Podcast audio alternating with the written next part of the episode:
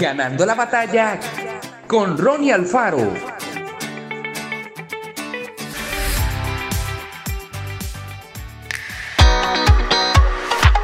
No siempre resulta sencillo comenzar a leer la Biblia. No siempre sabemos cómo hacerlo y a veces eso nos desalienta y no seguimos leyendo. Pero entonces, ¿cómo podemos leer la Biblia y no abandonar en el intento? Estas pueden ser algunas ideas útiles para usted. Número 1. En nuestro idioma, una versión que utilice palabras claras y comprensibles para el mundo de hoy. Nos ayudará a comprender mejor el mensaje de la Biblia.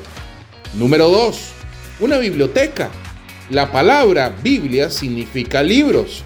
La Biblia está dividida en dos partes, el Antiguo Testamento y el Nuevo Testamento. Y estos a su vez están compuestos de numerosos libros.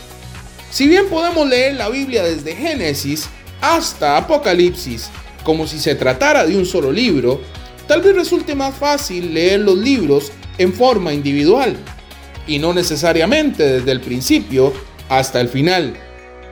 Número 3. Un plan.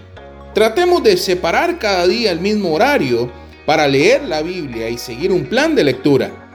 Una idea podría ser comenzar por el primer capítulo del libro de Proverbios, el primero de los Salmos y el primero de uno de los Evangelios, y avanzar durante el resto de los días. Número 4.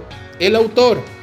La Biblia fue escrita a lo largo de 1500 años por muchas personas diferentes, pero todas fueron inspiradas por el mismo autor, Dios. El protagonista central de la Biblia es Jesús, quien desea que cada persona lo conozca como Dios y Salvador. Diseña tu propio plan de lectura de la Biblia. Si necesitas ayuda, puedes visitar YouVersion.com o el portal de la Sociedad Bíblica de tu país. Que Dios te bendiga grandemente.